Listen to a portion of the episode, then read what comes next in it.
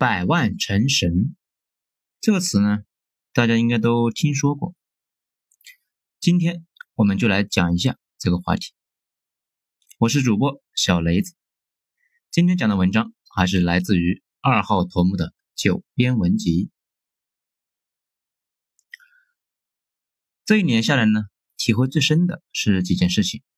既然是对自己的总结，也希望能对大家有所启发。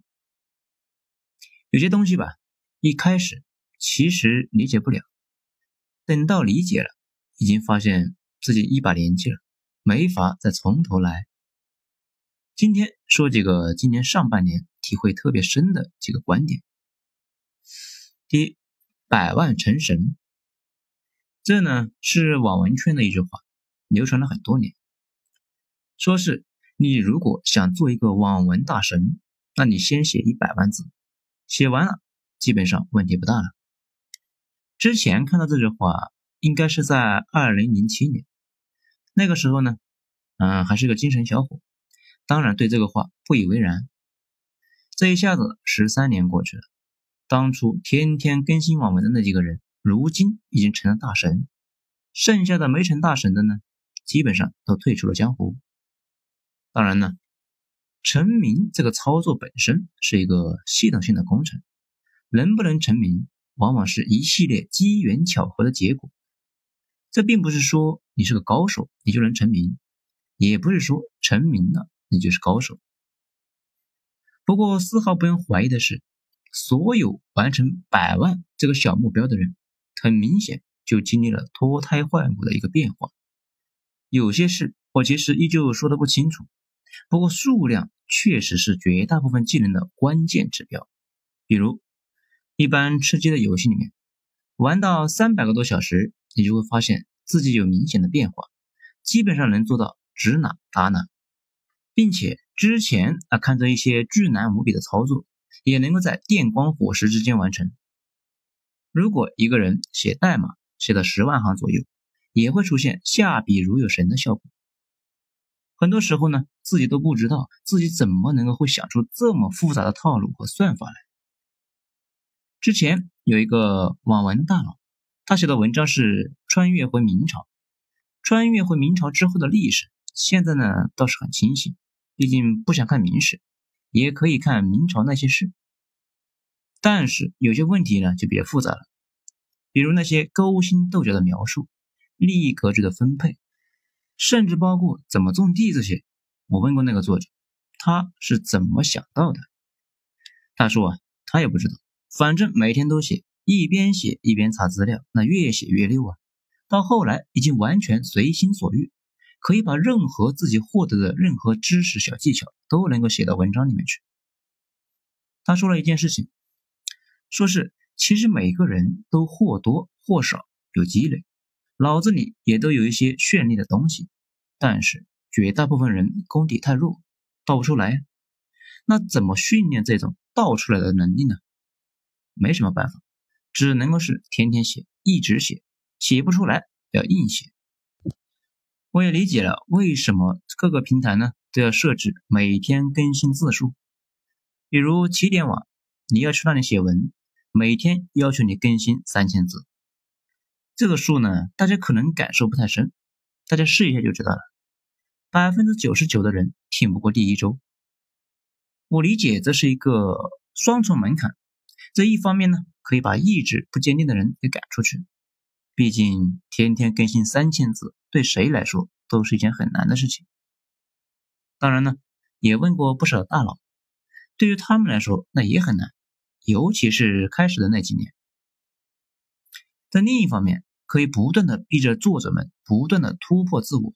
这忘了谁说的啊？特别恶俗。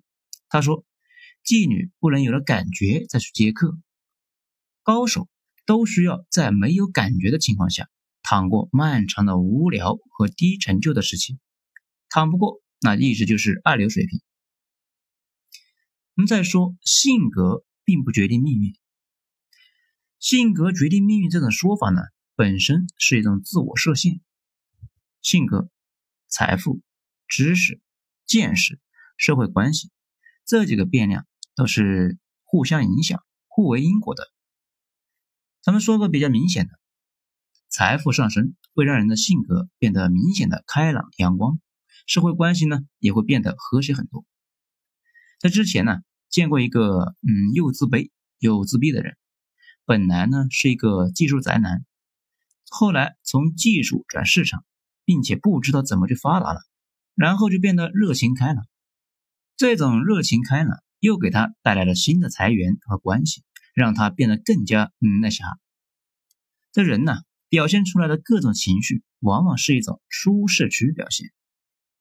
比如有人在陌生人面前他是慌的一批啊，就跟个社交恐惧症似的，不安而且不爽；但是在熟人面前却大大咧咧的，跟个神经病似的，并不是双重人格，而是担心陌生人不接纳自己。这越是担心吧，越是不对别人展现自己。别人那对你呢也就越无感，也就缺乏反馈。由于缺乏反馈，就会一直处于社恐状态。当然呢，并不是建议大家去主动治疗社恐。那我自己呢，尽管当了近十年的临时讲师，依旧没彻底治好。我是说的这些东西本身并不是百分之百不可以变的，往往是一种个人经历形成的结果。如果换个工作或者是行业，时间长了，性格说不定就变了。我们再说第三个，肌肉记忆才是真记忆。我问一下，一本书如果你看完了，到底记住了多少呢？这其实很好检验，把看完的复述一遍，能够复述出多少，那就记住多少。但是再过几天，内容大部分都忘光了。但是其中的一小部分会伴随你一辈子，这部分呢，在你今后的日子里几乎就能做到信手拈来。这个信手拈来的记忆，那就是肌肉记忆。同理，你学了一门语言，有几句话一辈子可以随时随地的回想起来。那编程也一样，有些算法用的多，可以毫不费力的搞出来；稍微不常用的东西啊，就得不断的试错，反复调试。高手和菜鸟的差别就是他的肌肉记忆库里面工具多得多啊，可以基本不出错的快速把工具箱里面的东西拿出来一顿操作。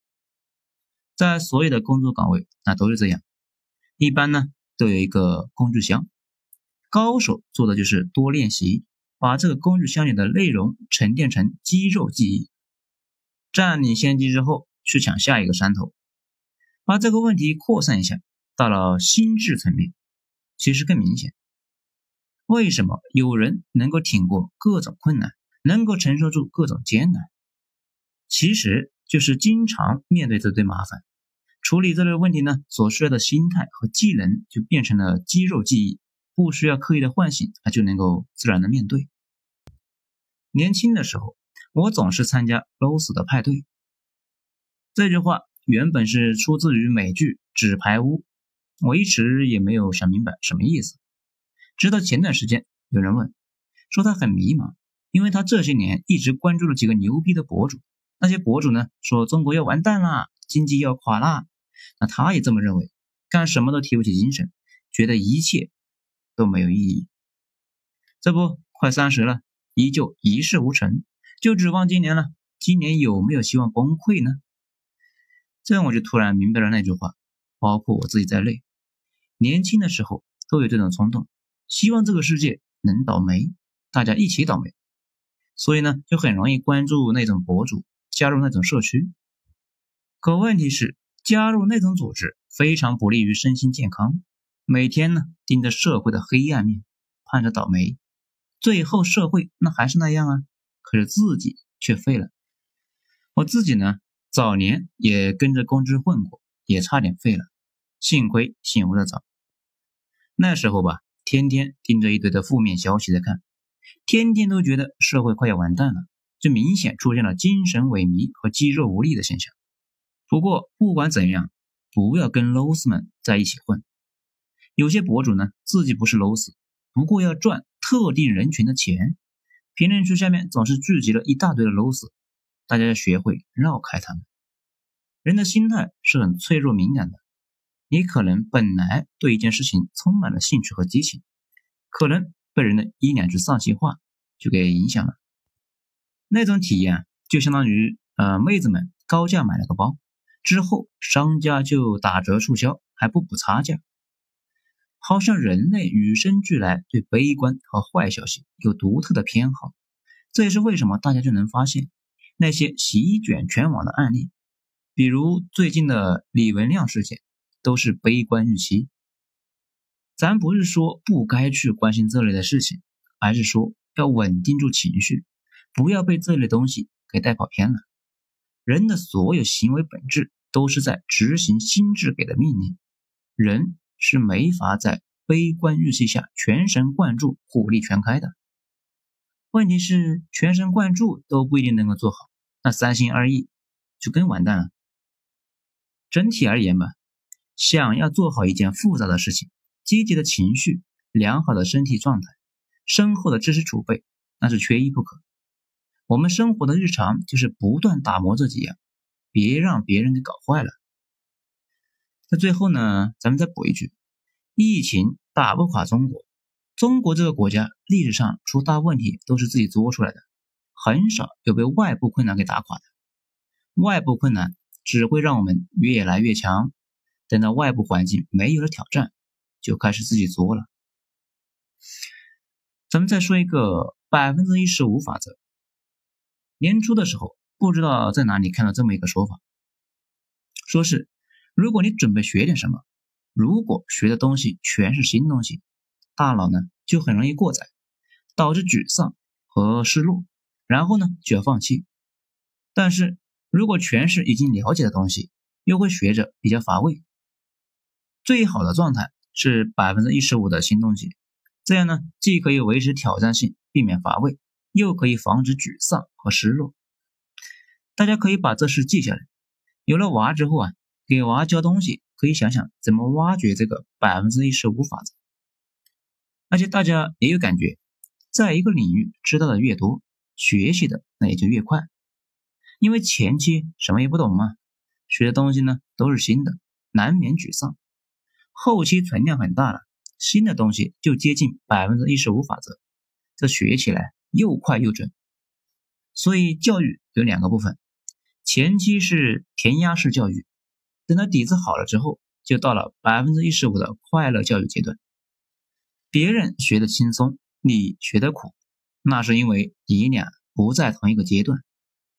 其实学霸们呢都是这样，他们能够快速的趟过前期的焦虑期，迅速进入后期的百分之一十五阶段，越学越快。这些年招聘到了几个高手，我发现他们的学习新技能的过程还并不快。但是能够一直在那里琢磨，每天集中注意力，保证投入时间，很快就进入了百分之一十五的阶段了。而一些比较差劲的，那看着呢也在学，但是其实每天都磨磨唧唧的，实际投入的时间太短，躺不过筑基阶段，也就进入不了百分之一十五的阶段。好了，夜深了，该睡了，今天咱们就分享到这里。如果大家也有更好的想法或者是点子，可以在评论区里面留言写出来，给大家分享一下。我是主播小雷子，精彩咱们下次接着继续，谢谢收听。